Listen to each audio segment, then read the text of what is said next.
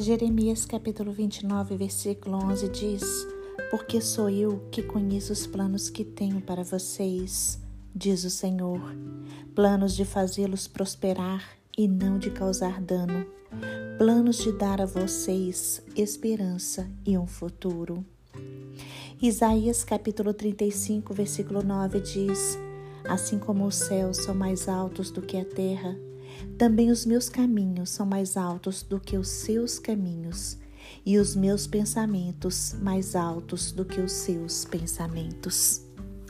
Deus tem sonhos para você. Deus tem planos para você. Os planos do Senhor são maravilhosos e são maiores do que os seus planos. Persevere e você verá os milagres do Senhor. Não desanime. Deus vai operar em seu favor. Se encha de esperança, se encha da palavra do Altíssimo. Deus tudo pode e Ele vai surpreender você. Mantenha o foco e a atenção no Salvador e você receberá as bênçãos do Senhor. Deus tem planos de fazer você prosperar, de renovar suas esperanças e de lhe dar um futuro de paz. O Senhor olha para você com alegria, com amor e tem muito cuidado com você. Se renda à vontade do Pai e decida viver de acordo com os princípios de Deus. Entregue sua vida a Ele.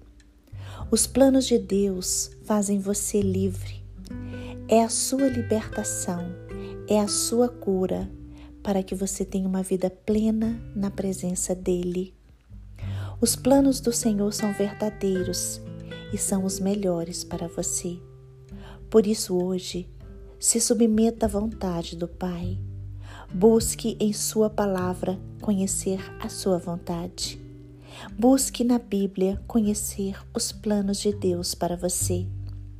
Busque em oração as respostas para os seus questionamentos.